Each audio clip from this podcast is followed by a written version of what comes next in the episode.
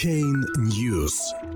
Старейшая криптобиржа Kraken уходит с японского рынка 17 апреля.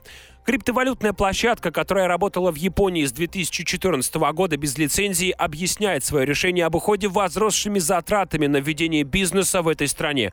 Впрочем, Кракен не исключает, что в будущем может вернуться на японский рынок. Криптовалютная биржа Kraken с июля 2018 года не будет предоставлять торговые услуги клиентам из Японии. Свое решение биржа объясняет возросшими затратами на ведение бизнеса в этой стране.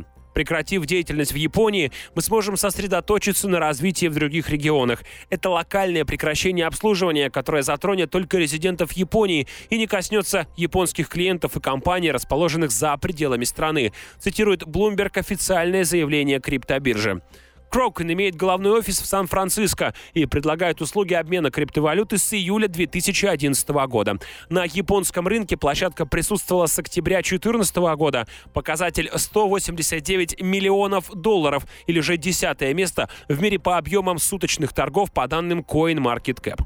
Япония долгое время была одной из самых дружелюбных цифровым валютам юрисдикции, но ужесточила регулятивный контроль с момента взлома японской биржи CoinCheck, с которой хакерами была похищена криптовалюта NEM на сумму в 530 миллионов долларов. Хотя никаких новых правил страна не приняла, агентство финансовых услуг Японии стало применять действующие законы с большей бдительностью. Регулятор начал проводить персональные проверки криптобирж. Некоторые площадки, например, Binance, приняли решение не тратить время и деньги на то, чтобы добиться соответствия нормативным стандартам японского законодательства. Те площадки, которые находятся в процессе получения лицензии в соответствии с законом о виртуальных валютах, также находятся под пристальным вниманием GFSA.